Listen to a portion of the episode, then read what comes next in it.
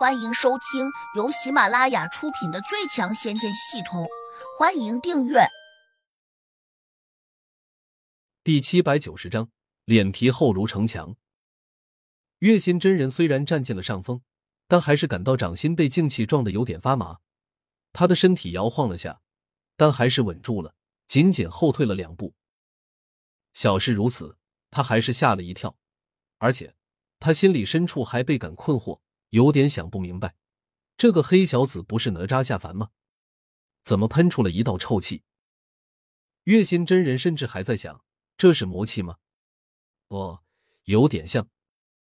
同样的，烟心真人的眼神也变得迷茫起来。虽然他接触过的魔灵不多，但对于魔气，他却一点也不陌生。刚才黑风金魔打出的静气又臭又黑，如果说不是魔气，那又是什么？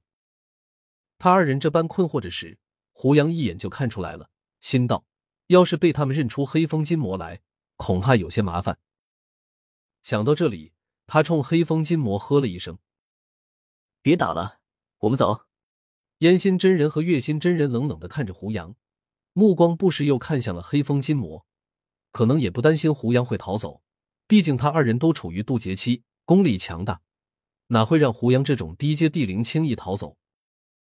所以，他二人没有动作，也不屑于急着出手。胡杨不慌不忙的拿出了一个像模型小船的东西，一边招呼四个魔小孩汇聚和身边，一边默默的念起了咒语。那个小船模样的东西突然就闪起了亮光，嗡！瞬间，小船变大了，竟真的变成了一条小船模样。只是，它又比真的乌篷船要小了至少一大半。烟心真人和月心真人当然不知道，这个法宝名叫穿云金舟，并不简单。他二人只是觉得稀奇，都惊讶的望着，还在猜想这法宝有什么用。就在这一刻，胡杨和四个魔小孩仿佛化作了几缕青烟，一下就被穿云金舟给吸了进云。紧跟着，穿云金舟闪烁了一下明亮的金光，一下就破空冲了出云，转眼之间。他消失在了茫茫的云海中。烟心真人和月心真人顿时有些目瞪口呆，这才反应过来，胡杨已经乘坐这件法宝溜走了。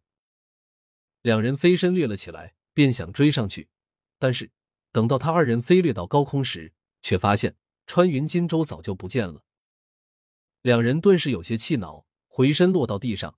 烟心真人恨恨道：“这小子跑得太快了，也不知会去哪里。”月心真人沉声说：“我们可以求助洛大人，请求他帮忙，就说月娥被胡杨掳走了。”烟心真人一怔，眉头紧锁，说：“这个理由虽好，但是胡杨既然带月娥逃了，肯定会躲起来，也不知洛大人能否找到他们。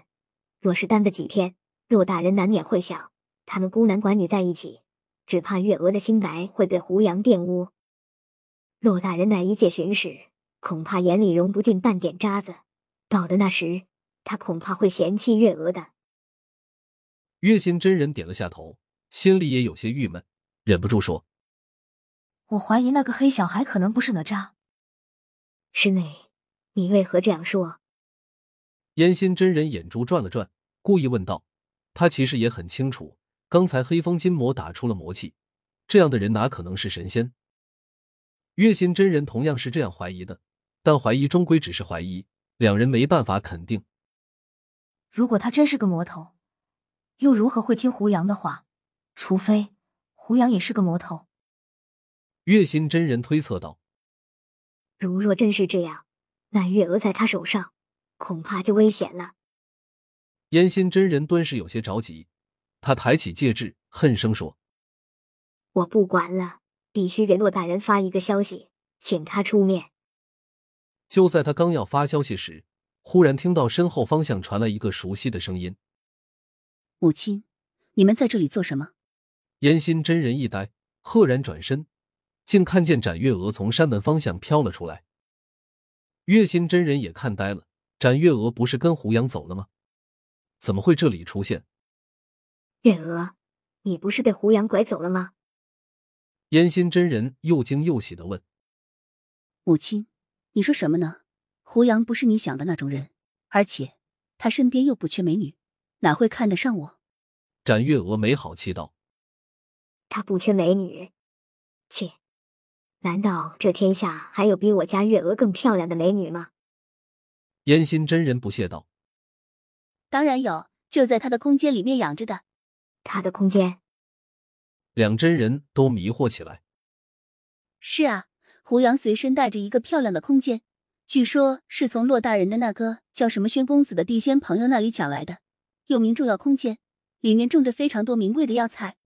展月娥的话还没有说完，燕心真人就的叫了一声，连连捶胸顿足说：“我，我这次犯下大错了，根本就不应该这么轻易的赶他走啊！”展月娥一怔，没好气道：“母亲不是很讨厌他吗？哪里又犯错了？”烟心真人连连摇头说：“胡杨既然有这么好一个空间，那我该想办法叫他送给我才好啊。”月心真人附和道：“对对对，我早就听说过这个神奇的空间，如若落在我飞燕门，必定会给我们带来莫大好处的。”是啊，所以我才说自己犯错了。烟心真人叹息道：“就算要赶他走。”也得先把这个空间拿到手再说啊！展月娥鄙视的看了他二人一眼，说：“人家凭什么要把这么好的空间送给你们？”烟心真人厚颜无耻的说道：“不是有你吗？月娥，只要你对他抛几个媚眼，他必然就会听你的话。到的那时，你叫他送，他能不送？”展月娥厌恶的看着烟心真人说：“母亲。”你不觉得自己太那个了吗？燕心真人当然明白，展月娥想说他不要脸，不过他丝毫不生气，竟又很不屑的说：“但凡做大事之人，都会不拘小节，何况我这也是为了飞燕门好。”本集已播讲完毕，请订阅专辑，下集精彩继续。